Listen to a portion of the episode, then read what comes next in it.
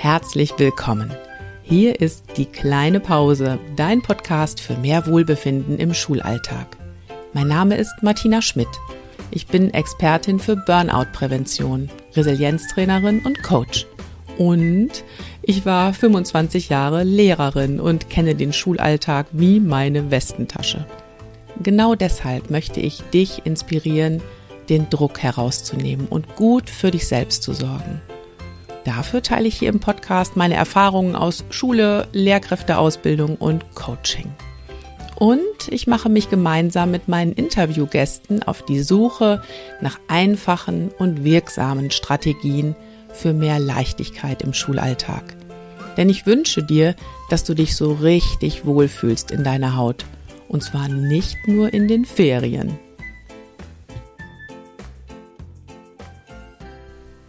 Ja, hallo, ich heiße dich ganz herzlich willkommen. Das ist die letzte Podcast-Folge im Jahr 2023 und wie versprochen erwartet dich heute der Praxisteil zum Projekt Empathie macht Schule. Letzte Woche gab es da ja schon eine Folge mit Johanna Etzold, wo die so das Projekt vorgestellt hat und den theoretischen Unterbau oder Überbau, wie auch immer du es gerne nennen möchtest. Und heute wird es ganz praktisch. Ich habe nämlich die Schulleiterin Astrid Blass eingeladen. Und ähm, sie leitet die ähm, Berliner Schule im Gutspark. Und ja, sie sagt ganz klar, also wir sind eine ganz normale Berliner Grundschule. Wir sind nicht abgehoben und auch nicht esoterisch. Und als Astrid die Einladungsmail bekommen hat zum Projekt Empathie macht Schule, hat sie gedacht, nee, also diese Mail, die kann ich eigentlich direkt löschen das ist nichts für uns, weil wir sind ohnehin schon voll bis oben hin mit Aufgaben. Aber dann wurde sie irgendwie doch neugierig. Sie wollten nämlich gern wissen, was passiert, wenn eine ganze Schule teilnimmt an dem Programm, an diesem Programm Empathie macht Schule, das entwickelt wurde von Jesper Juhl und Helle Jensen. Und sie wollte auch wissen, ja, wie ist das, wenn bei so einem Projekt alle eingebunden werden? Von der pädagogischen Fachkraft über die Schulsekretärin bis zum Hausmeister. Und ja, wie ist das, wenn eine Fortbildung keine Eintagsfliege ist, sondern ein Prozess, der über mehrere Jahre begleitet sind, wird? All das wollte sie gerne rausfinden. Und deshalb hat sie sich dann doch angemeldet, zusammen mit ihrem Team zu dem Projekt Empathie macht Schule. Und im Gespräch berichtet Astrid gleich darüber, ja, wie ist das mit den Fortbildungstagen? Wie laufen die ab? Und wie hat Ihre Schule es organisiert, dass alle teilnehmen können? Dann erzählt sie von der Wirkung des Projekts in ihrer Schule, was seitdem verankert wurde, um auch wirklich Gelegenheiten für Beziehungen zu schaffen. Und sie teilt wirklich praxistaugliche Ideen, die auch in Schulen umgesetzt werden können, die noch nicht am Projekt Empathie macht Schule teilgenommen haben. Außerdem verrät Astrid, wie man mit einem Hula-Hoop-Reifen üben kann, Grenzen zu setzen. Also du siehst, es wird ganz praktisch und am Ende unseres Interviews, da sprechen wir darüber, dass im August bei Terra X eine Dokumentation erscheinen wird, wo auch die Schule im Gutspark vorkommt. Und da hörst du mal, wie lange im Voraus ich oft diese Interviews für dich aufnehme und vorbereite. Wir haben nämlich tatsächlich das Gespräch schon im August geführt. Und das bedeutet, du kannst dir die Dokumentation von Terra X bereits anhören. Den Link dazu findest du in den Show Notes. So, und jetzt starten wir direkt ins Interview mit Astrid. Ich wünsche dir ganz viel Freude beim Zuhören. Hallo Astrid. Hallo Martina, so schön hier zu sein. ja, ich freue mich auch sehr. Wir zwei haben uns in Berlin kennengelernt beim Fachtag Gesunde Schule und da warst du zusammen mit Johanna. Und während Johanna ja als Trainerin unterwegs ist, bist du Schulleiterin in Berlin mhm, und du ja. hast ja und du hast Empathie macht Schule an deine Schule geholt. Ihr habt das Projekt da durchgeführt und genau darüber wollen wir heute sprechen. Also wir machen das jetzt ganz ganz praxisnah und ganz konkret. Wie läuft das alles? Und bevor du erzählst, stell dich doch eben mal kurz vor. Mhm. Ja, ich äh, bin 54 Jahre alt und eigentlich Lehrerin, habe noch äh, zu Westberliner Zeiten studiert an TU und FU und habe mich aber dann äh, im Laufe der Zeit eigentlich so durch alle Bezirke durchgelebt und durchgearbeitet und habe als Lehrerin genau in, in Köpenick gearbeitet, in Neukölln und auch mal einen Abstecher nach Brandenburg gemacht. Genau, bin dann irgendwann in Lichtenberg gelandet, war auch immer Fachseminarleiterin für, für Mathe und für Mathe und Sachkunde. Ja, und dann äh, durch einen Zufall als ich eine Schule wechseln wollte und bei meiner Schulrätin war und sie nach einer Schule suchte für mich, wo ich als Lehrerin hingehen könnte, stellte sie bei der einen Schule fest, dass die eigentlich eine Schulleitung braucht. Dann habe ich Nein gesagt, das mache ich nicht. Ich habe ja kleine Kinder, sowas mache ich nicht. Genau, und dann war das Wochenende danach ein bisschen durcheinander und alle haben mit beraten und mit überlegt und eigentlich war die Entscheidung schon gefallen. Ja, und das mache ich jetzt. Ich bin jetzt an einer Lichtenberger Grundschule ähm, seit 2012 Schulleiterin. Genau, eine Schule in einem schönen Gutspark, Schule im Gutspark, wie der Name schon sagt. Schöne Schule, schön gelegen, mit 400 Schülern, eine Grundschule. Mhm. Ja. Okay, ja, dann warst du schon eine ganze Weile Schulleiterin, als dann plötzlich dieses Projekt zu dir kam. Erzähl mhm. doch mal, wie ist das passiert? Wie bist du auf die Idee gekommen, das Projekt an deine Schule zu holen? Mhm. Also der, der Satz, wie es zu mir kam, passt eigentlich besser, denn äh, die Idee, es zu holen, hatte ich per se nicht. Wir hatten zwar als Team immer schon viele Projekte gemeinsam und so weiter gemacht zu verschiedensten Themen, ähm, aber äh, wir, genau, Empathie macht Schule war, wurden wir direkt tatsächlich gefragt.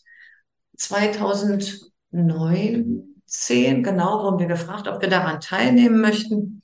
Und wir wollten erst tatsächlich äh, erstmal auf den Entfernen-Knopf drücken. Also ich, ich war kurz davor, die E-Mail zu löschen, weil wir an so einem Punkt waren, dass wir gesagt haben, also wir, äh, wir, wir machen schon eine ganze Menge und sind so an vielen Projekten dran äh, wir möchten eigentlich nichts mehr von außen reinholen.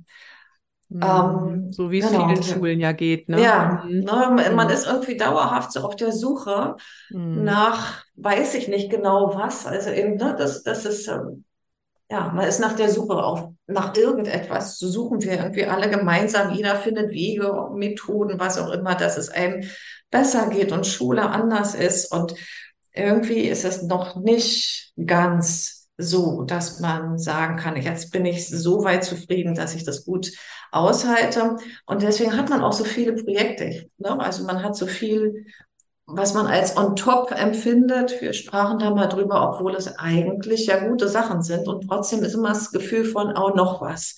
Ja. Und das wollte ich eigentlich vermeiden. Mhm. Ja. Aber dann stand in der E-Mail, wo ich dann doch den Anhang aufmachte, weil wenn etwas von der Schulaufsicht kommt, dann sollte man doch die Anhänge lesen, die im Schrank sind. Und dann stand in, der, in dem Anhang eine Kurzbeschreibung des Projektes und da tauchte unter anderem auch der Name von Jesper Juhl auf. Und da habe ich dann gedacht, na also das musst du lesen. Und das war tatsächlich, also er war gerade verstorben in der Zeit. Das war nun ähm, ja, das war eine traurige Nachricht dazu parallel, aber ähm, genau, das hat, war ja nicht sein Projekt, sondern es ist ja entstanden quasi aus der Arbeit von ihm und von der Helle, von Helle Jensen. Genau, und dann haben wir uns darauf eingelassen und haben uns das alles vorstellen lassen und haben gedacht, okay, also wenn wir das nicht mitmachen, dann, dann stimmt was nicht. dann, dann haben wir irgendwas falsch gemacht. Also dieses Projekt darf man einfach nicht vorbeiziehen lassen. Okay, was, ja. hat dich, was hat dich denn so ganz besonders daran angesprochen? Also es war jetzt der Name Jes Jesper Juhl, mit dem du schon was Bestimmtes verbunden hast. Ja, genau. Ähm, was genau hat dich dann so angezogen? Warum hast du gesagt, obwohl wir eigentlich schon voll sind bis oben hin, mhm. das, das ist genau das, was wir jetzt noch zusätzlich on mhm. top machen mhm. möchten. Warum? Mhm. Na, weil es, ähm, es ist so nachhaltig, so allumfassend und geht wirklich an das ran, was äh, ja, es geht so an eine Grundlage ran. Ich, ähm, als ich dieses Projekt vorgestellt habe bei den Gremien an unserer Schule, habe ich immer eine kleine Geschichte erzählt im Vorlauf, die so ein bisschen so dieses, diese Atmosphäre deutlich macht, die uns dann gefangen hat. Mhm. Ähm, Christine Orlung, die das Deutsch-Dänische Institut leitet, davon der hat bestimmt äh, Johanna auch erzählt, die hat uns nämlich dann eine kleine Geschichte erzählt. Ich nenne sie immer äh, Jesper Helle und der Dalai Lama. Ähm, Helle Jensen äh, ist ja in, kommt ja aus Dänemark, hat wie gesagt mit Jesper Juhl viel zusammengearbeitet und ähm, war auf einer, auf einer riesigen Veranstaltung, wo unter anderem auch der Dalai Lama waren und viele tolle Menschen, unter anderem auch Menschen, die äh, Stiftungen haben und die sich eben verschrieben haben zum Thema Achtsamkeit und so weiter und im Zusammenhang auch mit Bildung.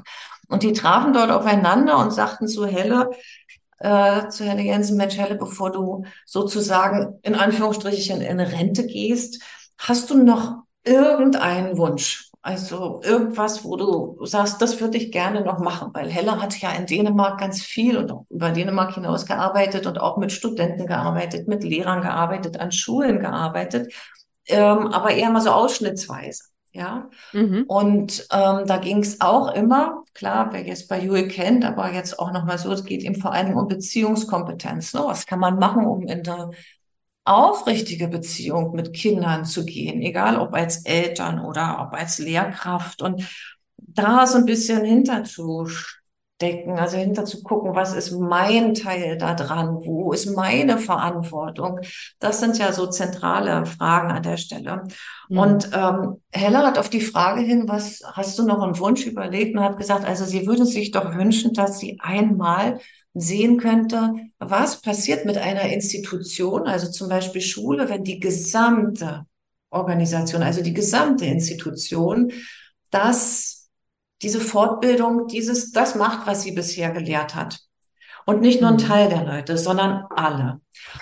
Und ja, kurz und gut haben die gesagt, das machen wir. das machen wir. Aber weißt du was, wenn wir das denn schon machen, dann wäre doch auch schön, wenn es so nachhaltig ist, dass wir hinterher Ergebnisse haben. Mhm. Und wenn man wirklich eine wissenschaftliche Begleitung hätte, dass man einfach sehen könnte, ja, kann man, kann man nachweisen, was es mit einer Schule macht? Gibt es diese Möglichkeiten? Weil wenn man von da aus weitergeht und das hat man nur so in seinen stillen Kämmerlein gemacht, das ist bestimmt schön, aber es ist schon toll, ja. wenn man es dann weitergeben kann. Und das ist der Grund, warum das in einem relativ großen Rahmen stattfand. Ne? Also es sind drei Schulen, die daran teilnehmen in Berlin, die alle die gleichen Voraussetzungen haben müssen. Also äh, ähm, nicht Jahrgangs, also jahrgangsbezogenes Lernen, zum Beispiel alles Grundschulen, ungefähr die gleiche Größe. Dann sollten Schulen aus West-Berlin und aus Ost-Berlin mit bei sein. Also da, ich kenne mich nicht genau aus, aber die wissenschaftlichen äh, Bedingungen müssen ja dann auch sowas, ja. Und das ist der Grund, warum dieses Modellprojekt Mhm. Ähm, eben auch wirklich, es ist ein Modellprojekt, es dauert fünf Jahre insgesamt, das ist eine lange Zeit. Ich sage es nur vorab, wenn man das an seiner Schule installieren möchte später oder wenn wir nachher so Beispiel haben, es ist nicht nötig aus meiner Sicht, dass das immer so einen großen Umfang haben muss. Denn das, mhm. ein Grund für den Umfang ist einfach auch äh, die wissenschaftliche Begleitung und dass da Umfragen gemacht wurden etc. pp. Es war sehr aufwendig. Also man kann wie sagt den Schulleiter, und jetzt brauchen wir EMS kompakt. Ja, stimmt, jetzt brauchen wir. EMS heißt EMS Empathie, kompakt. Empathie macht Empathie Schule, macht Entschuldigung. Schule. Ja, mhm. ja. Ja, mhm. genau. Also das heißt, einerseits sagst du, das ist äh, eine groß aufgezogene Sache. Ihr steckt dann jetzt ja auch immer noch mittendrin. Wir haben jetzt gerade mhm. 2023. 2019 habt ihr gestartet, wie du gerade sagtest, mhm. ne? Ähm, also einerseits hast du gerade ganz klar erklärt, warum das so gut ist, das auch mal wissenschaftlich zu begleiten. Ähm, und das andere, was aber, glaube ich, auch für die Hörerinnen und Hörer hier interessant ist, es muss nicht unbedingt diesen großen Rahmen und äh, auch diese lange Dauer ja. haben. Man kann auch mit kleinen Schritten anfangen. Und ich denke, darüber werden wir nachher im Verlauf des Gesprächs auf jeden Fall noch sprechen. Mhm. Ähm, ja, danke dir erstmal so für diese kurze Einführung, wie das Ganze so aufgezogen ist. Mhm. Und äh, ja, jetzt ist natürlich interessant zu hören, ja, wie genau äh, ist das dann jetzt strukturiert und äh, organisiert? Wie werden denn alle, die in der Institution sind, jetzt mit einbezogen und fortgebildet? Erzähl doch mal ja. so ein bisschen. Ähm, das ist nicht ohne und äh, ich sage immer, meine, meine Konrektorin, als die von diesem Projekt hörte, genau, ist ganz blass geworden. Weil es eine Menge an Aufwand bedeutet und auch Vertretungs, ähm, ganz viel Vertretungsunterricht und so weiter und so fort. Weil man muss sich das wirklich vorstellen, die gesamte Schule nimmt daran teil. Also nicht nur LehrerInnen und ErzieherInnen, ähm, sondern eben auch die Schulsozialpädagogen und äh, die Sekretärin. Und wenn der Hausmeister ähm, hätte eigentlich auch teilnehmen sollen, aber das ist der Einzige, der uns da entwischt ist. Ansonsten waren also wirklich alle daran beteiligt. Und das kann man sich vorstellen, das bedeutet für jeden Einzelnen insgesamt 18 Tage Fortbildung. Und wenn jeder an der Schule das macht, also wurde das, ähm, die, das Kollegium, also die ganzen Mitarbeiter wurden quasi in zwei Gruppen aufgeteilt. Die mhm. Kohorte 1 und Kohorte 2 und Kohorte 1 hat die ersten anderthalb Jahre die Fortbildung gemacht und die Kohorte 2 die andere anderthalb Jahre Fortbildung. Und das hat dann so ausgesehen, dass ähm, wenn man Kollege einer Schule ist, ist man mit fünf weiteren Kollegen der eigenen Schule für drei Tage sozusagen zur Fortbildung gegangen und ist dort auf andere Kollegen der anderen beiden Schulen getroffen. Ah ja. Und dann war man drei Tage raus und zwei Monate später war man wieder drei Tage raus und das insgesamt sechsmal. Wäre nicht Corona gewesen, aber das wissen wir nun alle, hat trotzdem geklappt, ja. Mhm. So, so intensiv war das und ähm, hat auch bedeutet, ne, es fehlten planbar immer fünf bis sechs Kollegen.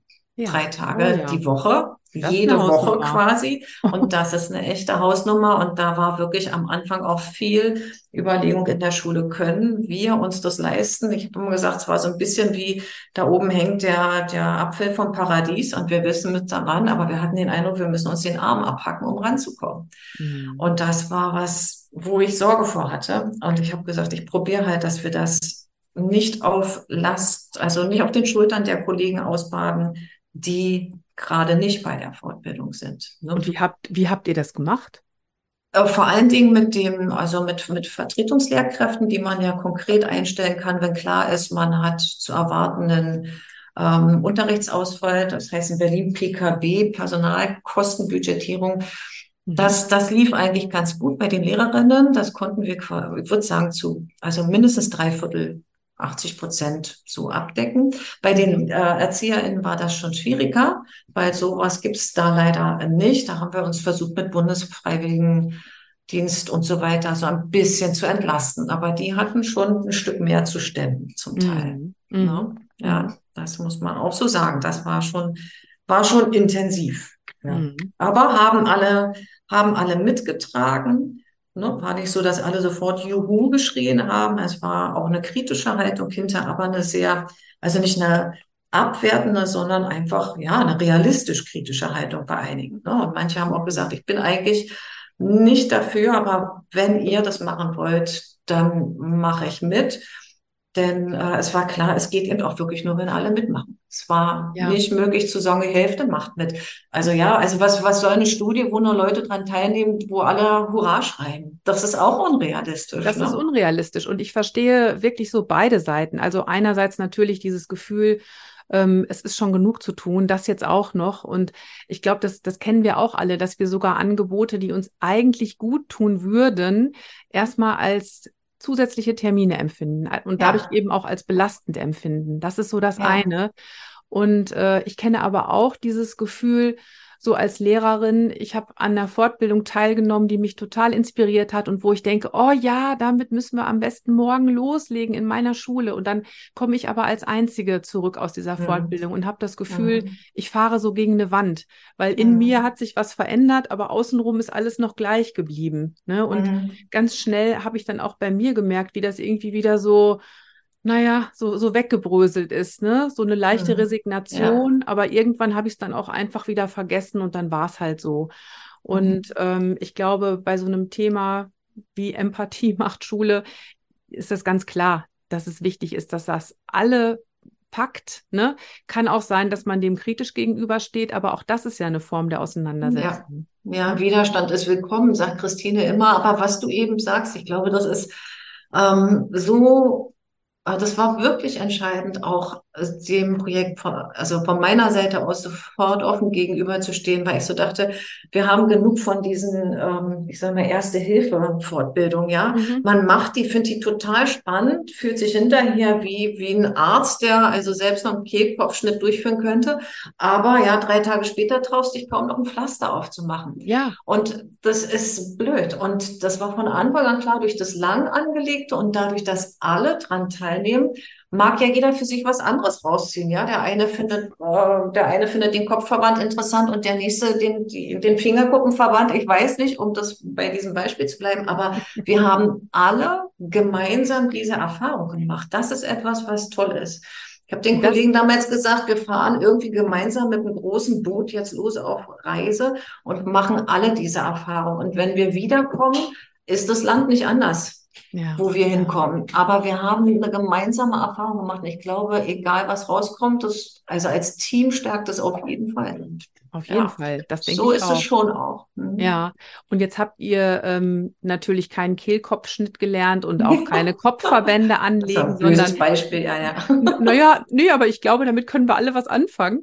Mhm. Ähm, sag doch einfach mal ganz konkret so ein Fortbildungstag. Wie, wie sah der aus? Nimm uns da mal mit rein. Um Inhalte, ja. gib uns mal okay. so kleine Einblicke. Mhm. Also wenn man, äh, man, die waren immer von montags bis mittwochs, das heißt, man hatte schon ein bisschen Wochenende hinter sich und dann startete das morgens um neun. Man traf sich in der Remise in, in Schöneberg, da wo auch das Deutsch-Dänische Institut ist, ähm, abseits von Schule erstmal mit, war man mit seinen fünf, sechs Kollegen und den anderen Schulen dort gemeinsam beisammen und dann wurden die Kurse von äh, ja, Menschen wie zum Beispiel Johanna oder auch Christine Ornover, auch manchmal selbst mit bei Otelle Jensen und so weiter, wurden die geleitet. Mhm. Und man kann sich vorstellen, dass die äh, die drei Tage, die man dort verbracht haben, waren immer unter einem Oberthema. Ja, also es gab bei den sechs Modulen sechs verschiedene Oberthemen, die alle im engen Zusammenhang zum Thema Beziehungskompetenz standen. Also zum Beispiel Lehrerpersönlichkeit oder Grenzen setzen, aber auch Tod und Trauer oder herausfordernde Kinder. Ne, da gab es so sechs Oberthemen und eins war immer Thema in einem Modul. Und dann hat man sich an diesem Tag oder an diesen drei Tagen äh, zu diesem Oberthema beschäftigt. Und dann lief das immer so dass man, man kam an und äh, ist gleich erstmal wieder runtergefahren. Also das ging los mhm. mit Entspannungsübungen, mit Achtsamkeitsübungen, mit Bodyscan, den jetzt jeder kennt an der Schule, mit bestimmten Atemübungen oder ne, Achtsamkeitsübungen gehen auf dem Boden. Ähm, dann war der zweite große Part, wenn man ja erstmal bei sich wieder war, ähm, der Austausch zu einem Thema. Ne? Wie, wie ist man gerade da? Wie geht es einem gerade schlicht und ergreifend damit, dass man weiß, die eigene Klasse wird jetzt vertreten, drei Tage lang ja. hat man schlechtes Gewissen, hat man ja. keins. Und ne, also erstmal zu schauen, wie ist man da, welche Erwartungen hat man und sich auszutauschen. Ähm, am Anfang war das sehr spannend, weil die Leute sich natürlich nicht kannten aus den verschiedenen Schulen, aber ich habe gehört, dass sie zum Schluss richtig durfte Truppen waren und es ihnen sehr schwer fiel, nach dem sechsten Modul auseinanderzugehen, ja. Mhm. Genau, und dann war Austausch und dann kam vor allen Dingen ähm, fachlicher Input zu den Themen. Mhm. auch, ne? Ähm, und und äh, fachlicher Austausch dazu. Und dann ging es aber auch vor allen Dingen um alltagstaugliche Übungen, ähm, die, die dieses Thema verdeutlichen. Also als Beispiel, wenn es, wenn es ums Thema Grenzen setzen geht, ne? Ähm, oder Grenzen besser. Und wir alle ja wissen in, in Schule, ne, das Thema Grenzen ist ein ganz, ganz großes. Und wir sind ja meist damit beschäftigt, die Grenzen zu setzen, äh, denken wir bei den anderen, also den Kindern, ihre Grenzen aufzuzeigen, was eigentlich per se gar nicht geht. Wir wissen ja gar nicht, wo ihre Grenzen sind. Was wir aber aufzeigen können, ist, sind die eigenen Grenzen. Mhm. Und wenn man die nicht so als wie so ein Machtinstrument vor sich hertragen will, sondern wenn es darum geht, das einfach vorzuleben, ich habe Grenzen und ja, ich, ich, ich akzeptiere meine eigenen Grenzen und möchte auch, dass die respektiert werden. Ich respektiere deine auch, also quasi äh, vorbildmäßig, ne? einfach zu zeigen, dass es in Ordnung, Grenzen zu haben und sich selbst zu schützen und damit, ähm, äh, damit sozusagen etwas auszustrahlen.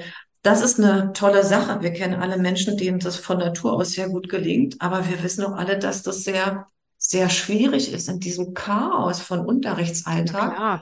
Und wie habt ihr das konkret gemacht? Du wolltest ja, glaube ich, gerade eine Übung dazu Genau. Erzählen. Ja, und dann, dann ähm, ist sozusagen das Thema ist wirklich zu, wo sind denn eigentlich meine Grenzen? Ne? Wirklich nochmal reinzuspüren. Also da gibt's, da gab's Übungen mit, äh, zum Beispiel mit Hula-Hoop-Reifen, ne? Also sich wirklich reinzustellen, also vorher durch die Gegend zu gehen und äh, da achtet man ständig auf den anderen, ist immer auf den anderen fokussiert, wo ist der, wo ist der. Aber mhm. wenn du diesen Reifen hast, bewegst du dich ganz anders durch den Raum, kannst deine Grenzen spüren, spüren. Man kann dann auch an jemand anders rankommen ähm, und einfach gucken, was macht es, wo ist man flexibel, wo ist man nicht flexibel. Ähm, und das waren eigentlich so Körperübungen, die, die das ermöglicht haben, so die mentale Ebene und die körperliche Ebene zu verbinden. Ja, oder es gab so eine 60-40-Übung, nannte die sich, die hat mich sehr fasziniert. Ähm, vielleicht kennt man das von Kindergeburtstagen, ne? Der eine macht was vor und der andere ist das Spiegelbild. Mhm. Und ähm, das ähm, wurde beim ersten Mal einfach so gemacht. Also du musst vormachen und der andere macht nach. So beobachte, wie es läuft. Und dann haben wir das gemacht mit unserem Gegenüber. Und das war beim ersten Mal sehr ähm, ja, sehr anstrengend, weil man eben so fokussiert war, dass man den anderen nicht, ähm, dass man da nicht zu schnell gehen wollte oder zu langsam, man war sehr auf das Gegenüber konzentriert. Vor allen Dingen, wenn man jemanden aus der anderen Schule vor sich hatte, wollte man den ja nicht überfordern. Ja. ähm, und dann hat man sich kurz ausgetauscht, wie es war, und dann hieß es okay.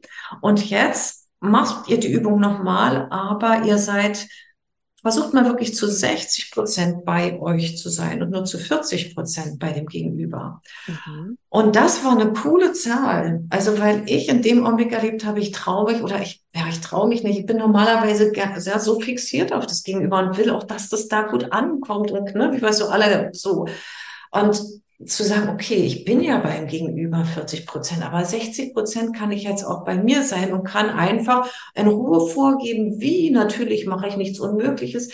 Und diese zweite Runde hat ganz anders funktioniert und war für beide im Austausch hinterher viel angenehmer. Also sowohl für den, der in Anführungsstrichen geführt oder geleitet hat, als auch für den, der äh, sich hat führen lassen, weil da nicht das Gefühl, also weil man irgendwie ähm, viel entspannter da mitgehen konnte. Man hatte den Eindruck, der andere weiß, was er tut, so ein bisschen. Mhm. Und ähm, das hat entlastet, auch das Fall. Gegenüber. Und ähm, natürlich denke ich mal, ist das was, was du dann auch mitnimmst, so in deinen normalen Arbeitsalltag. Ja, ne? ja, ja, ähm, und ich finde es gerade sehr, sehr spannend, was du erzählst, weil na, schon vor einer ganzen Weile war hier ein Psychotherapeut im Interview, der Michael Meergart, der über die, das Phänomen des Crowding gesprochen hat. Also dieses mhm. ständige Umgebensein von Menschen, was wir mhm. nun mal im Schulalltag erleben. Ähm, vor allem auch die ständige Interaktion mit anderen. Also dieses ständige im Außensein, was möchten andere von mir, darauf zu reagieren, zu antworten, zu entscheiden, was auch immer gerade dran ist. Und ähm, der Michael Meergart erzählte da also, dieses Crowding führt einfach dazu, dass wir unsere Selbstwahrnehmung runterfahren. Ne? Das mhm. ist also wirklich ein Schutzmechanismus unseres Nervensystems, weil wir ansonsten völlig überflutet würden durch diese ganzen Reize. Und das führt eben dazu, dass dann auch äh, viele Lehrerinnen und Lehrer sagen, mittags bin ich total platt, ich weiß gar nicht, ja. woran, woran, das liegt. Ja. Ne? Hab, doch nur, hab doch nur einen halben Tag gearbeitet. Ne? So. Mhm. Ähm, und deswegen finde ich sowas unheimlich wertvoll, überhaupt erstmal wieder die Selbstwahrnehmung zu aktivieren, die auf 60 Prozent hochzufahren. Das ist ja schon mal ein Brett, ne? Mhm. Ja. Ähm, ja. Das ist ein Brett. Und wenn du das so sagst, also das ist so typisch, ne, dass man sagt, Mensch, ich habe da nur einen halben Tag gearbeitet. Mhm. Ich sage dann immer, wenn, ne, wenn, wenn Eltern oder wer auch immer einen Kindergeburtstag gestaltet mit neuen fremden Kindern und dem eigenen, was sich manchmal dann auch fremd vorkommt an so einem Tag, und äh, man, man macht da zwei Stunden Party äh, oder lass es auch nur eine sein, braucht man manchmal ja, um sich wieder davon zu erholen, weil das so intensiv ist, diese ganze Sache. Und äh, ja, aber wenn man äh, eine normale Stelle hat, hat man tausend Kindergeburtstage im Jahr. Und ja, das ist wirklich eine Hausnummer. Ja, ja natürlich. Ja. Und dann eben auch immer noch mit einem bestimmten Leistungsanspruch dahinter. Ne? Ja. Ähm, das Allerdings. ist ja auch noch ne ja. Bildungs- ja. und Erziehungsauftrag und so weiter. Ja. Also von daher ja ganz, ganz wertvolle äh, Übungen, mhm. ne, die euch da wirklich mhm. bei den ganzen Fortbildungen begleitet haben. Ich weiß übrigens nicht, ob ihr im Hintergrund meinen Hund bellen hört. Ja. Der hat jetzt gerade auch ganz, ganz heftig was zu kommentieren, aber ich lasse den jetzt einfach mal mit drin. Also der scheint hier auch sehr interessiert okay. zu sein. Ja, gut. Also du, du, hast uns schon so, so, ein bisschen mit reingenommen, so in diese ja. Fortbildungstage. Ähm, wollen wir Die, von da aus ja. mal übergehen, was das jetzt gemacht hat bei euch im Team, wie sich das ausgewirkt hat? Oder möchtest du zu den Fortbildungstagen noch was erzählen, Astrid? Also die Fortbildungstage sind so natürlich schon ganz gut umschrieben. Was, glaube ich, noch wichtig ist, denn es ist eine große Säule, ist, ähm, dass ähm, man zu dem Oberthema, aber äh, hat man, geht es dann auch vor allen Dingen darum, so eine Art äh, Fokusgespräche zu führen. Und das wurde auch in jeder Sitzung, also einmal war das ganz konkret Thema, aber es wurde auch in jedem Modul ganz intensiv geübt. Und es geht dabei, Entschuldigung, jetzt habe ich einen Frosch. es geht dabei darum, ähm, dass eine Person also einer aus der Gruppe sozusagen zu einem Erlebnis, was ihn beschäftigt oder was gerade einfällt, äh, konkreten Erlebnis ähm, erzählt und mit Hilfe eines Gegenübers sozusagen einfach nochmal nachspürt, ähm, was dieses Erlebnis mit einem macht. Ähm, und ich, das ist ein ganz, ganz wichtiger Part, weil wir das auch im Nachhinein noch immer gemacht haben. Im Gegensatz zu einer kollegialen Fallhospital, also kollegialen Fallberatung, genau, die wir ja, glaube ich, alle kennen, die auch, ja, das Tolle ist zum Teil mit Aufstellung, zum Teil ohne, wo man sich sozusagen die Beziehungsstrukturen, zum Beispiel des Kindes zur Familie und so weiter ansieht und mit bestimmten Strukturen und Fragen so ein bisschen auf die Schliche kommt, was ist wo los, ne? Ähm, mhm. da betrachtet man aber mit Abstand quasi dieses Beziehungsgeflecht und mögliche Handlungsweisen und ähm, man kann ja auch häufig dann im Anschluss daran, wenn man der Person wieder begegnet, zum Teil sich, zum Teil sich auch anders verhalten, weil man einfach weiß, was da so passiert. Und trotzdem merken wir doch ganz häufig, Mensch, jetzt habe ich schon 3000 Mal über dieses Kind gesprochen und jedes Mal triggert mich das wieder. Ich komme überhaupt nicht aus meinem Fahrwasser raus. Ich brauche den nur kommen sehen und schon geht bei mir so ein Reizreaktionsschema los. Da, ne, da habe ich gar keinen Spielraum mehr. Mhm. Und bei diesen Fokusgruppen geht es wirklich darum, zu sagen, was macht es mit mir? Das ist ja der Teil der Beziehungskompetenz. Ich bin ja als Lehrkraft ja auch irgendwo verantwortlich, ähm, dafür zu wissen, was passiert mit mir in bestimmten schwierigen Situationen. Und da in Ruhe raufzugucken, ähm, ist A, nicht ohne. Und für viele mhm. ist es ein ganz schwieriger Schritt, das muss man auch wirklich sagen. Aber die, die es gemacht haben, haben hinterher doch auch immer gesagt, es gibt mir die Möglichkeit, ähm, tatsächlich anders mich zu fühlen, wenn so eine Situation nochmal auftaucht oder wenn ich dir nochmal äh, begegne. Man wird irgendwie, ich will mal so sagen, weicher, ähm, weil man äh, man muss nicht mehr den Schutzpanzer haben, den man sonst so hat, der vielleicht Risse kriegt an ein paar Stellen. Man ist nicht mehr so unflexibel, sondern also man ist nicht mehr so starr, sondern man wird ein bisschen flexibler. Ja, natürlich kriegt man immer noch Dinge ab, aber man kann wieder leichter, man fühlt sich weicher, ne? man kann wieder leichter in seinen Ausgangs guten Ausgangsmoment zurückkommen. Ne? Also so wie man ja bei Resilienz auch sagt, mhm. Äh, ne, gesund ist das, wenn man, äh, wenn man die Einschläge, die, da können wir nichts gegen machen. Aber wie komme ich möglichst gut wieder in meine alte Verfassung zurück? Genau. Und ja, ähm, das, ja, genau, ne? Mhm. Und das hat sehr geholfen und ähm, mir oder auch vielen, weil man einfach danach doch einen anderen Zugang hat. Also man?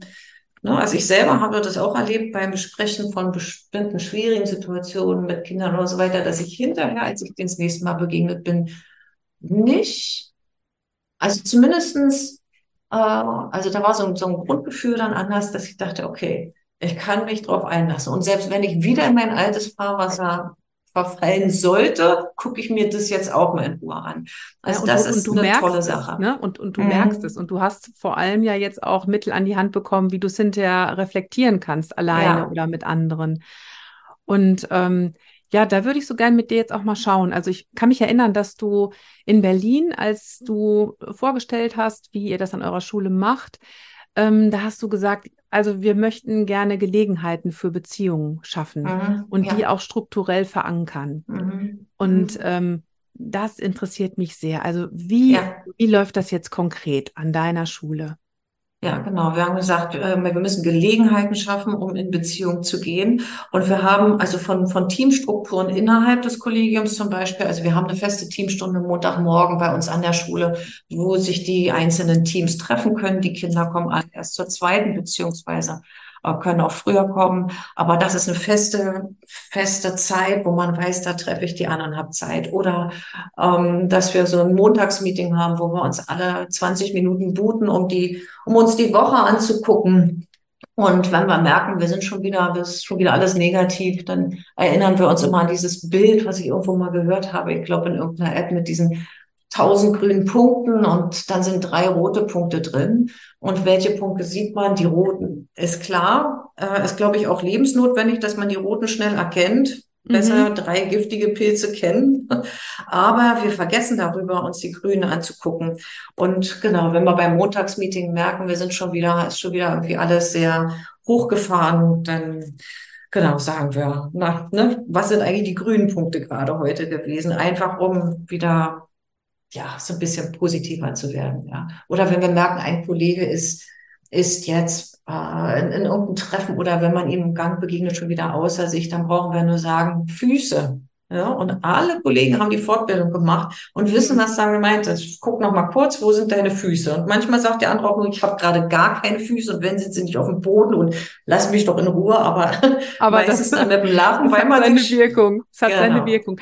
Und da ja. sieht man auch wirklich, wie wichtig das unterstützende Umfeld ist, um solche Fortbildungen nachhaltig wirken zu lassen. Mhm. Das erlebe ich ja auch immer wieder bei meinen Workshops. Bei mir geht es ja auch um Resilienz, aber auch um das Thema Pausen integrieren in den Schulalltag. Und da ist es auch so wertvoll. Mhm. Ich arbeite dann mit den Pausen-Buddies, ne? Also auch mhm. jemand, der dich immer wieder dran erinnert, Mensch, du wolltest doch jetzt in der Pause nicht zum Kopierer, bleib doch mal hier bei uns sitzen. Mhm. Ne? Also das sind so, so Kleinigkeiten, ja klar. Und manchmal reagiere ich auch genervt genervt, wenn der andere mich erinnert, weil ich dann merke, so, ah, verdammt, ich habe mir was anderes mhm. vorgenommen. Ich ärgere mich ja mhm. vielleicht auch über mich mhm. selbst. Aber manchmal löst sich das auch mit einem Lachen dann auf. Und allein mhm. dadurch ist die Situation ja. schon wieder anders gefärbt, finde ich. Ne? Mhm. Ja, ganz ja. klassisch. Ja, das war, das sind so Momente zum Beispiel, die konkret fürs Kollegium sind und äh, im nächsten Jahr machen wir Yoga auch als Fest in der Woche, solche Sachen. Für, für die für Schüler. Kinder, darf ich mal ganz kurz also, fragen? Ja ähm, Yoga für die Kinder oder fürs Team? Also gucken wir mal. Ich finde ja beides gut und ich mache es ein bisschen abhängig von der Kollegin, die auch Lehrerin ist, aber auch eine Yoga-Ausbildung hat, wie wir das da machen und wie sich das zeitlich unterbringen lässt. Ob wir das mischen oder hm. äh, abwechselnd machen. Für die Kinder gibt es ja unabhängig von dieser Yogastunde mindestens einmal die Woche auch das Angebot einer sogenannten entspannten Pause. Das heißt, ähm, ne, auch Achtsamkeitsübungen je nach Alter. Jeder Jahrgang hat einmal in der Woche die Möglichkeit, äh, zu einer entspannten Pause zu gehen. Da wollten wir die Frequenz auch erhöhen, müssen wir alles schauen, ob es machbar ist. Und dann sind die dort und äh, sind eben nicht im Trubel, sondern in der, in der Ruhe der, entweder in der Turnhalle oder in einem anderen Raum in der Schule und machen wirklich in Ruhe Achtsamkeitsübungen. Das gefällt ihnen sehr gut. Mhm. Mich ähm, interessiert natürlich ganz besonders, was ihr für die Lehrkräfte installiert mhm. habt, weil ähm, ich glaube, das kennen wir auch alle, dass für die Kinder und Jugendlichen schon so, so viel auch angeboten wird. Irgendwie hat man das immer auf dem Schirm, dass die ihre Pausen brauchen und mhm. wir selber denken oft so, na ja, ich, ich krieg's auch so irgendwie hin. Ne? Mhm. Ähm, ja. Also was gibt's in der Richtung für deine Kolleginnen und Kollegen? Also was wir ähm, was wir gerne probieren möchten, ist dieser, diesen ähm, bestimmte Momente, wo wir merken, da sind wir außer uns, denen so ein bisschen äh, achtsam vorbeugen zu begegnen. Also Beispiel, ähm, wir, wir hatten die Situation, dass, dass zwei Kolleginnen vor einem Ausflug zum Beispiel zu uns kamen und richtig hochgefahren waren, weil Kinder die Monatskarten vergessen hatten, also die, die Fahrausweise. Und ähm, ja, die waren tatsächlich außer sich und hätten beinahe so drei, vier Kinder denn da gelassen. Wir konnten das alles zum Guten klären. Alle sind mit mitgefahren und hinterher haben wir uns zusammengesetzt und gesagt, was war, was war los? Und da war ganz klar, das war also Ausflug mit einer ersten Klasse zum ersten Mal unterwegs mit 25 Mäusen, ja, die noch nie quasi in so einer großen Gruppe U-Bahn gefahren sind. Da war einfach das Stresslevel so hoch und es gab keine Gelegenheit oder die Kollegen konnten, haben sie sich nicht genommen, weil es noch gar keine, weil man noch keine Übung zum Teil drin hat, runterzukommen, weil du kommst ja auch wirklich in die Schule und dann weißt du, du musst das noch kopieren und du musst das noch machen und oben sind schon die Kinder und naja, jeder kennt das. Und ähm, wir haben seitdem, ähm, es ist jetzt noch nicht so lange, aber wir haben schon ein paar Mal gemacht, gucken wir immer montags, welche, welche Ausflüge stehen an, und ähm, gehen direkt auf die Kollegen zu und fragen, braucht ihr ein Ausflugsom? So nennen wir das. Braucht ein ihr ein? Ausflugsom? Ja, ja. Um, um einfach um zu sagen, was auch immer ihr mit, ja, mit diesen fünf bis zehn Minuten macht, wir würden äh, jemanden in die Klasse schicken. Entweder gehen wir oder wir, wir würden einfach schauen, wer hat wann wo Zeit. Wir sprechen mit den Kindern, die können ja was erzählen, die, ja, die kommen runter. Aber das Ziel ist, dass die Kolleginnen ähm, in der Zeit runterkommen können. Also ja. ob die jetzt zehn Minuten die Birke im Park angucken oder ob sie Fahrscheine zählen oder ob sie miteinander besprechen, welche Sorge sie vielleicht haben oder ob sie eine Atemübung machen, das ist ganz wurscht, aber einfach einmal sich noch zu setteln, bevor man dann da reingeht. Genau, und das haben ein, zwei Kollegen ähm, angenommen. Wir machen das jetzt, ich glaube, seit weiß ich nicht, zwölf Wochen oder so, ist noch relativ frisch. Hm. Und äh, ein, zwei haben auch gesagt, nee, du danke, brauche ich gar nicht, weil ich kenne den Weg und Klasse ist schon voll eingespielt. Aber wenn du hinterher mal fünf Minuten reinkommen könntest, dass ich kurz Pause habe. Ja, also no, das ist ganz ja. unterschiedlich, aber wir versuchen so, es geht, das anzubieten. Ja. So. Gibt es das, gibt's das nur, wenn ich einen Ausflug mache oder gibt es das auch, wenn ich anders irgendwie stressbelastet bin? Naja, also das ist dann so weniger planbar, ne? wenn man hm, anders ja. stressbelastet ist. Aber ich ja. glaube, die Möglichkeit, dass, äh, dass man innerhalb des Kollegiums weiß, man könnte mal jemanden ansprechen. Also wir haben häufig so, dass wir dann, ich denke es an allen Schulen, dass man vom Unterricht in irgendein Gespräch fällt. Ja, also da ist das mhm. Elterngespräch und man will ja auch gar nicht so viel ewig länger bleiben. Und dann ist es ja meistens auch noch schwierig und eigentlich hat man sechs Stunden schon durch. Also da weiß ich auch mit einer Kollegin, dass äh, wenn ich merke, dass es jetzt zu knirscht, dass man sagt, pass auf, ich äh, sprech, mit, ja, sprech mit den Eltern noch, du gehst hoch und machst deine, machst kurz eine Atemübung. Mhm. Ja, oder kurz mhm. dir äh, von dieser Meditations-App, dann, da gibt's ja auch so schöne kurze, einfach einmal kurz runterfahren. Ja, mhm. oder mhm. sowas. Also das versuchen wir gegenseitig anzubieten und auch eigentlich Gespräche nicht direkt dran zu klatschen ne, mhm. an, ja. an irgendwelche Sachen. Und ich denke ja auch, es ist alleine schon wertvoll zu wissen, auch andere haben das auf dem Schirm, dass das gerade eine anstrengende Situation für mich ist. Ne? Ja. Ne? Also da steckt ja auch wieder die Empathie drin. Jeder von uns kennt das, du sagtest es gerade schon. Und trotzdem mhm. gehen wir oft darüber hinweg, dass es jetzt für die anderen gerade sehr anstrengend ist und dass die vielleicht Unterstützung brauchen. Was ja natürlich auch ganz oft daran liegt, dass ich selber so eingespannt bin ne, in meinen eigenen Tätigkeiten, dass ich gar nicht immer gucken kann, wer bräuchte jetzt gerade noch meine Unterstützung. Und das von vornherein mitzudenken, das finde ich schon sehr besonders.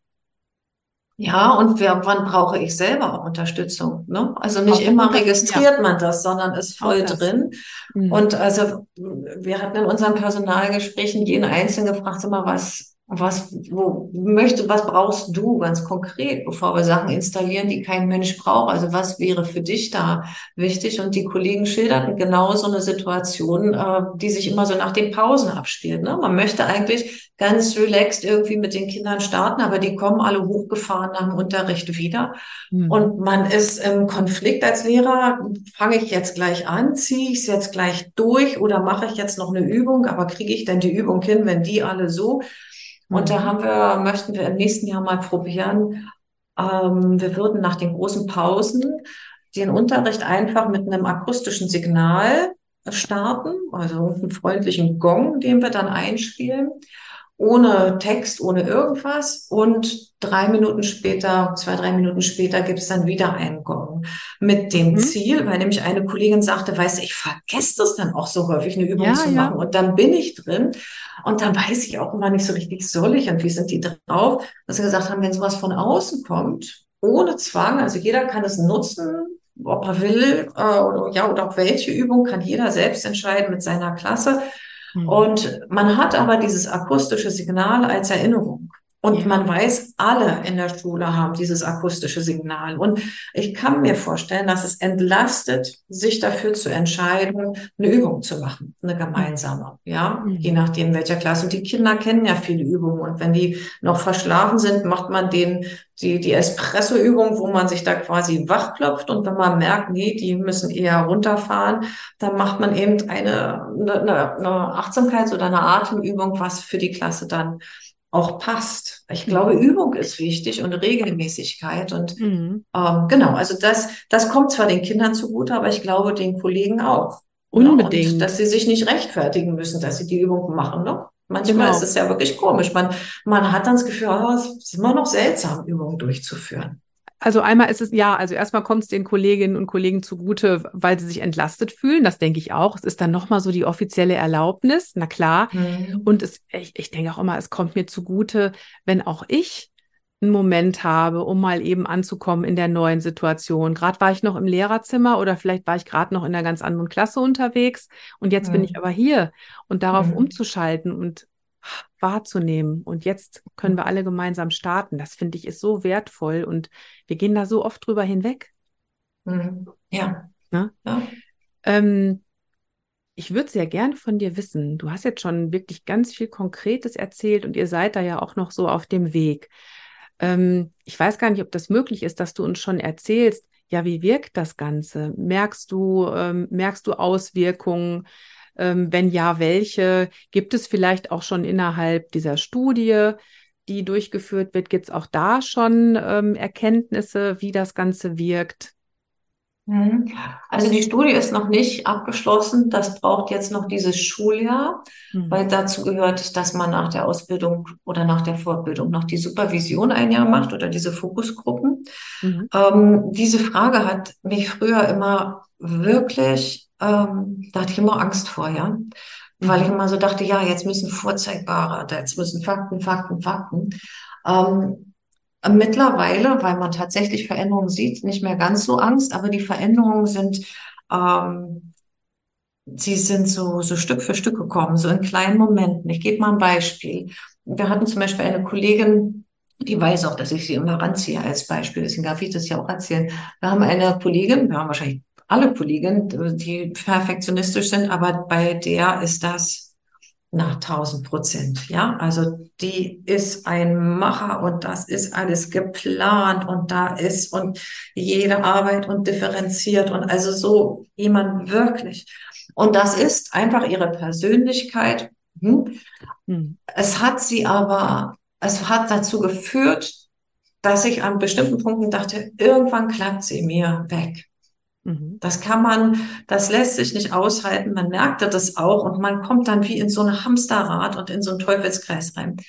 Und äh, wird dann immer mehr und ist immer weniger offen für was außen ist und was innen ist. Und sie nach ihrer Weiterbildung, als, als sie eine Weile durch war, sie ist natürlich keine komplett andere Person geworden, aber sie fing an, an ein paar Stellen weniger Aufgaben zu übernehmen, wirklich ganz bewusst. Und man, man hat gemerkt, ähm, sie macht immer noch alles sehr genau, aber sie hat sich anders reflektiert. Das ist eine Ruhe, also in ihr ist eine Ruhe ge geboren, die mhm. vorher in der Form nicht da war, ohne dass sie jetzt ein ganz anderer Mensch war. Und das war für alle deutlich spürbar. Mhm. Ja. Also die Hektik ist raus. Der, der Wunsch, alles ganz genau gut und richtig zu machen, ist alles noch so, aber die Hektik ist raus und ein, auch ein Bewusstsein für sich und das Gefühl, ja, ich darf auch ich sein. Das ist, das ist gar zum Beispiel ganz, ganz toll spürbar gewesen. Mhm. Ganz konkret, ne? Mhm. Ähm, was man da sieht. Und die Kinder, die wir gefragt haben, ähm, also mit manchen Klassen wurde sehr intensiv also auch geübt. Also ob die das bei den Lehrern merken, hm, weiß ich jetzt noch nicht so richtig. Ne? Mhm. Aber die Kinder, mit denen da regelmäßig so Übungen gemacht werden, da hatten wir neulich mit Sechstklässlern gesprochen und die haben schon gesagt, na ja, also die eine hat gesagt, ich gehe immer vor der Klassenarbeit ähm, aufs Klo oder in, in den Toilettenraum, da ist es ruhiger. Das muss irgendwie im Unterricht sein, ne? ist egal, jedenfalls. Und, und, und atme da, weil ich einfach ja. weiß, hinterher bin ich bei der Klassenarbeit nicht so aufgeregt. Also die haben das schon zum großen Teil doch echt auch auf der Metaebene für sich reflektiert und auch angenommen. Also solche ja, Dinge. Ja, vor allem, vor allem nicht auch. nur das, ne? Also ähm, wenn du jetzt sagst, auf der Metaebene reflektiert, ich finde, es ist ja noch, noch viel, viel konkreter. Also ähm, durch das Vorbild und allein, allein durch das Tun habt ihr den Kindern da Möglichkeiten mhm. an die mhm. Hand gegeben, wie sie sich selbst regulieren können. Und das finde ich halt so großartig, wenn das selbstverständlich mhm. wird, ne, erstmal wahrzunehmen, boah, ich bin jetzt gerade ganz schön aufgeregt, das ist in Ordnung, ich akzeptiere das. Und ich habe aber auch gleichzeitig Handwerkszeug, wie gehe ich jetzt damit um? Ne? Mhm. Das finde ja, ich stimmt. doch großartig. Mhm. Ja, das stimmt. Ja. Und dass ihr so im, im Team auf jeden Fall Auswirkungen spürt, das hast du eigentlich im Verlauf des Gesprächs immer mal wieder hier so durchblicken lassen. Ich weiß gar nicht, inwieweit dir das schon so bewusst ist, aber ne, wie ihr miteinander umgeht, wie ihr euch gegenseitig an Dinge erinnert. Wo sind deine Füße, sag ich nur. Mhm. Also alles das zeigt ja, dass man auch auf einer ganz anderen Ebene da jetzt miteinander umgeht. Mhm. Ja. Ja. Mhm. Ähm, ja, ich wüsste sehr gerne, ob ich dich äh, noch irgendwas vergessen habe zu fragen, ob es noch was, was Wichtiges gibt rund um das Projekt, was du unbedingt noch unterbringen möchtest. Mhm. Dann wäre jetzt die Gelegenheit dafür. Ja, also ich glaube, mir wäre wichtig, dass wenn man so eine Vorstellung bekommt von diesem Schulalltag, dass das, ne, das ist nicht abgehoben und nicht esoterisch und äh, nicht alles gut, ja, in Anführungsstrichen. Das ist eine ganz normale Schule mit Konflikten, so wie es ist. Ne? Also wie gesagt, die, dass die Bedingungen außenrum sind so, sind so wie sie sind. Ähm, und ich glaube, was wichtig ist, ist auch immer abzuwägen, ähm, dieses Bild benutze ich gerne, das hat mir jemand genannt. Also es ist auch immer meine wirklich große Sorge, wenn wir etwas machen und installieren, sind wir jetzt eigentlich dabei, wieder nur den Fisch noch mehr auszustatten mit irgendwelchen Sachen, damit er noch im giftigsten Wasser überleben kann. Damit meinst und, du die ähm, Lehrerinnen und Lehrer? Ja, also alle Pädagogen an Schule in, ja. in diesem Wahnsinnsumfeld Schule und da mhm. wirklich schwierigen äh, Bedingungen. Also ne, man kann nicht immer alles auf die Bedingungen schieben und das machen wir nicht, aber ähm, unterm Strich sind die Bedingungen schwierig, brauchen wir gar nicht. Also ja, das müssen wir hier wirklich nicht diskutieren. Und deswegen muss ich immer gucken, ähm, ist das so ein, also ist es quasi jetzt wieder ein Ablenkungsmanöver, dass man mit äh, noch so schlimmen Bedingungen klarkommt? Ja, also mhm. ich bin entspannt, also können wir die Klassen auch auf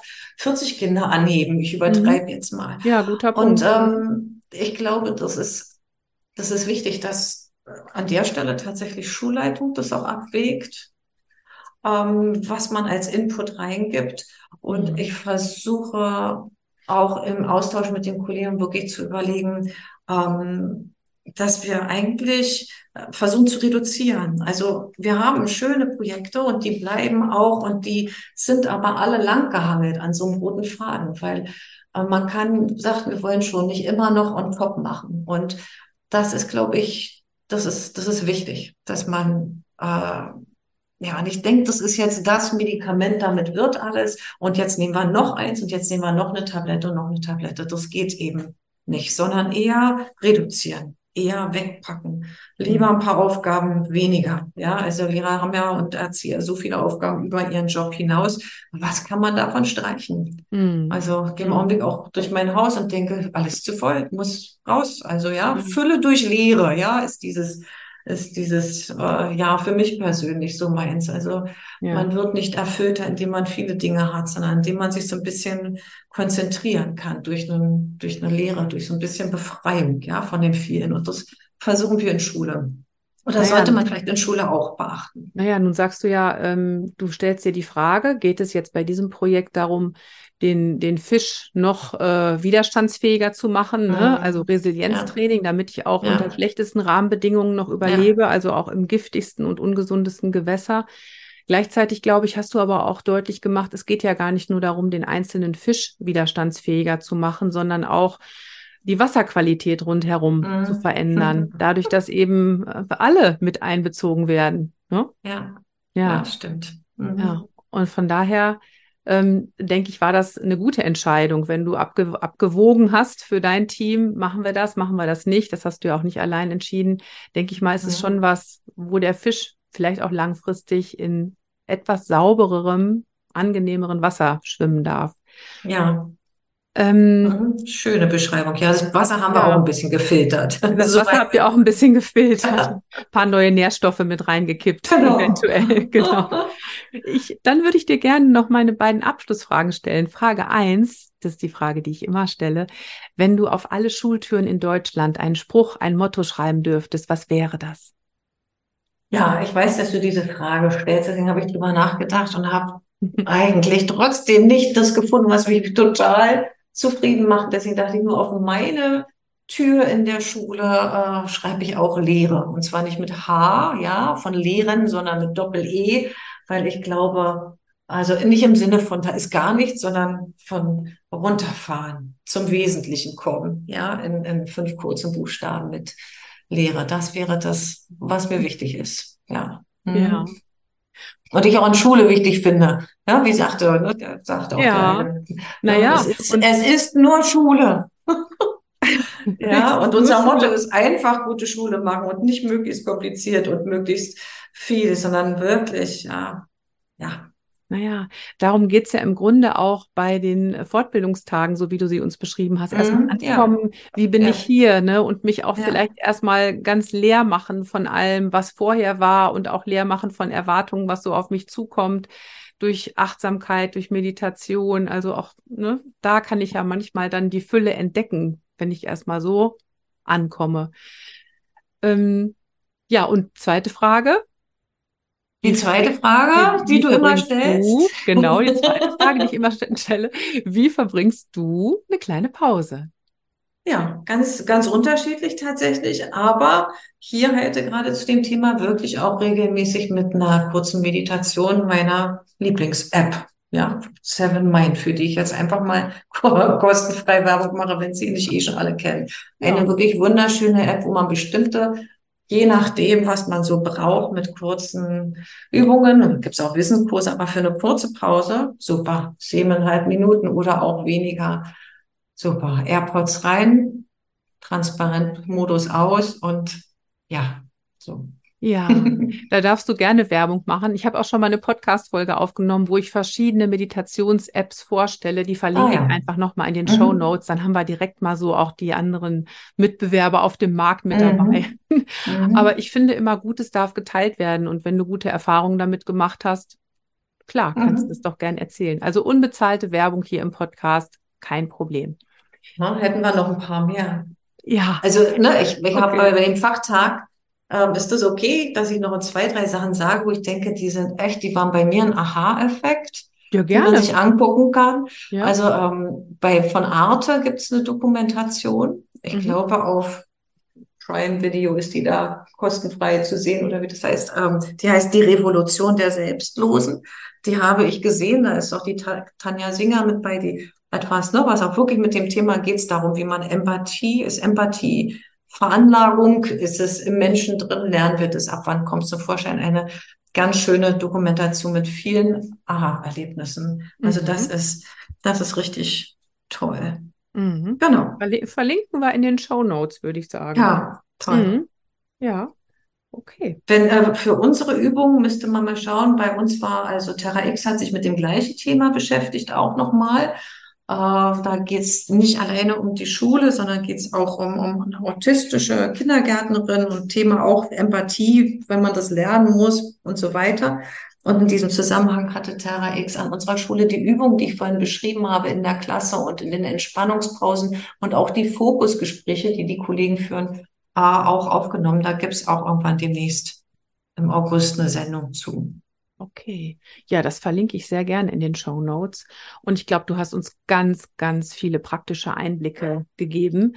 Ich danke dir für deine Zeit ja. und schicke ganz herzliche Grüße nach Berlin. Ja, ich danke, dass ich hierbei sein durfte. Hat Spaß gemacht, war schön. Danke. Das freut mich. Das war eine weitere Folge meines Podcasts Die kleine Pause. Ich bedanke mich bei dir fürs Zuhören. Hat dir die Folge gefallen?